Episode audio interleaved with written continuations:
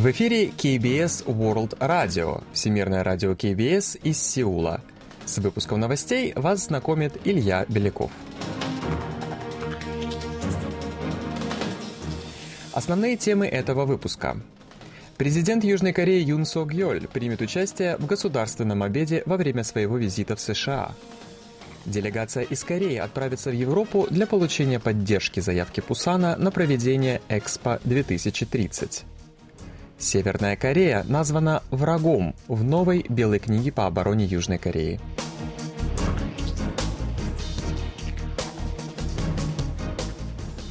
А сейчас эти и другие новости более подробно. Президент США Джо Байден планирует пригласить президента Южной Кореи Юн Со Гьоля на государственный обед в Белом доме этой весной. Об этом сообщило американское информационное агентство Bloomberg 15 февраля со ссылкой на ряд источников. Согласно сообщению, в настоящее время в Вашингтоне идет подготовка к визиту южнокорейского президента. Визит Юн Со Гьоля в США запланирован на конец апреля этого года, но конкретные сроки еще не определены. Ранее высокопоставленный правительственный чиновник Южной Кореи заявил на встрече с корреспондентом корреспондентами в посольстве Южной Кореи в Вашингтоне, что подготовка визита главы государства находится в стадии согласования с американской стороной.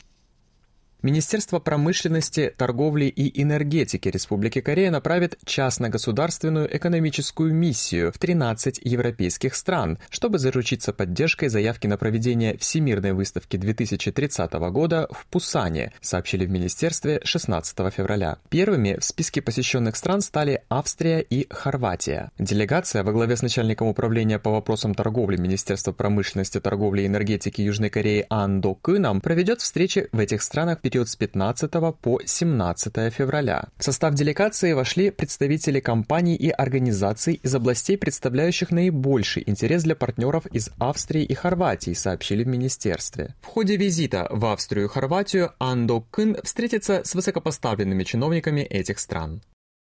В Белой книге Республики Корея по обороне, которая издается Министерством обороны каждые два года, северокорейскому режиму и его вооруженным силам возвращен статус врага. Очередное издание документа было опубликовано 16 февраля. Решение о возвращении статуса врага объясняется тем, что в исправленном в 2021 году Уставе Трудовой партии Кореи указана цель распространения коммунистического режима на территорию всего Корейского полуострова. Кроме того, на пленуме Центрального комитета Трудовой партии Кореи в декабре прошлого года Южная Корея была обозначена как враг КНДР. Применение определения «враг» в отношении Северной Кореи в Белой книге по обороне используется впервые с 2016 года. В документе описаны неоднократные нарушения Севером Межкорейского военного соглашения от 19 сентября 2018 года, в частности, инцидент с обстрелом буферной зоны в Восточном море. При этом сам текст соглашения на этот раз указан не был. В Министерстве обороны это объяснили отражением нынешней ситуации в сфере безопасности. В Белой книге изложена оценка ядерного потенциала КНДР. Сообщается, что на сегодняшний день Пхеньян обладает около 70 кг плутония, а также значительным количеством высокообогащенного урана.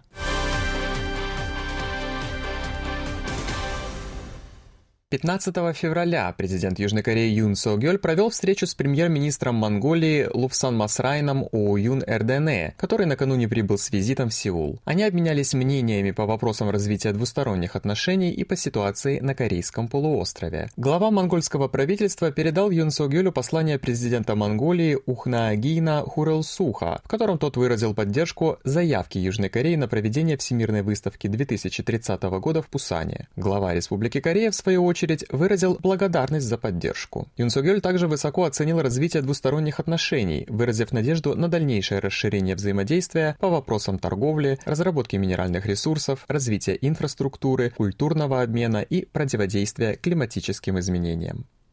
С 18 по 25 февраля министр обороны Южной Кореи Ли Джон Соп проведет зарубежную поездку, в ходе которой посетит с официальным визитом Объединенные Арабские Эмираты и Польшу. С 19 по 21 февраля министр посетит ОАЭ, где планирует встретиться со своим коллегой Мохаммедом бин Ахмедом Аль-Буварди. В повестку переговоров входят вопросы реализации договоренностей о сотрудничестве в сфере обороны, достигнутых по итогам недавнего саммита двух стран. Ли Джон Соп также планирует посетить южнокорейское воинское подразделение АРК, или Ковчег, которое дислоцируется в ОАЭ, обучая военнослужащих стран Персидского залива и защищая находящихся там соотечественников в чрезвычайных ситуациях. Помимо этого, Ли Джон Соп планирует посетить церемонию открытия международной выставки и конференцию оборонной промышленности IDEX 2023 в Абу-Даби. С 22 по 24 февраля глава оборонного ведомства Южной Кореи посетит Польшу, где встретится с вице-премьером и министром обороны страны Мариушем Блащаком. Перед встречей оборонные компании двух стран подпишут соглашение о формировании консорциума, нацеленного на налаживание производства южнокорейских САУ К-9 и танков К-2 «Черная пантера» на территории Польши. В Министерстве обороны Южной Кореи отметили, что предстоящая поездка организована с целью укрепления военного сотрудничества с ОАЭ и с Польшей, которые стали важнейшими партнерами Кореи в военной сфере.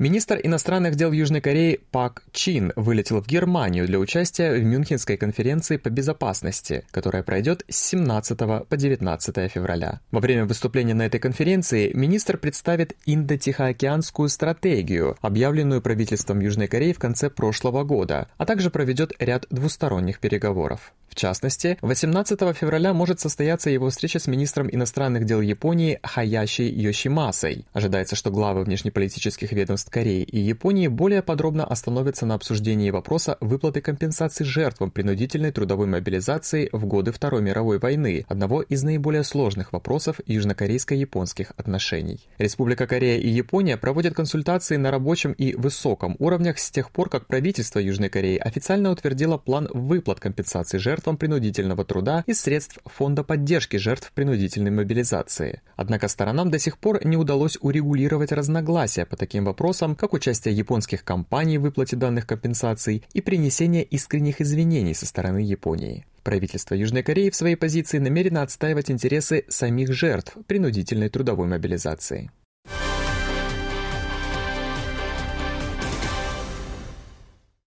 Премьер-министр Южной Кореи Хан Док Су указал на необходимость пересмотра основ демографической политики, отметив, что несмотря на принимаемые меры, проблема низкой рождаемости не только не решается, но и усугубляется. Об этом он заявил 16 февраля в ходе заседания правительства по вопросам госполитики. Хан Док Су отметил важную роль услуг государства по предоставлению помощи населению в уходе за детьми. По его словам, спрос на такие услуги значительно превышает предложение. Он также указал на жалобы простых граждан, на то, что действующая структура услуг не учитывает реальные нужды и особенности тех, кто в них нуждается. Поэтому власти, по заявлению премьер-министра, укрепят их роль расширения соответствующих программ и придания им большей гибкости. Речь, в частности, идет об услугах по предоставлению нянь и сиделок работающим родителям с маленькими детьми. В Республике Корея началась эпоха применения цифровых средств лечения. Речь идет о приложении, созданном южнокорейской компанией. При введении данных пациента, например, времени сна, приложение выдает рекомендации по нормализации сна, предоставляет консультацию и видеоматериалы по исправлению вредных привычек, отрицательно сказывающихся на сне и так далее. Это первое приложение в стране, получившее лицензию управления по вопросам безопасности пищевых продуктов и лекарственных средств в качестве цифрового лечебного средства. Пациент может воспользоваться им, если врач выпишет рецепт на его применение. Как и в случае с любым медицинским препаратом, приложение прошло клиническое испытание. В результате, благодаря этому новшеству, от бессонницы избавились 48% пациентов. Президент компании-разработчика приложения Им Джин Хван отметил, что в течение 6 недель пациент может избавиться от вредных привычек, способствующих бессоннице, а также получит представление о режиме сна, подходящем конкретно для него. Ожидается, что приложение повлияет на медикаментозный подход в лечении бессонницы, распространенный в стране. Южная Корея стала 14-м государством, разрешившим применение цифровых средств лечения после США, Германии, Великобритании и некоторых других.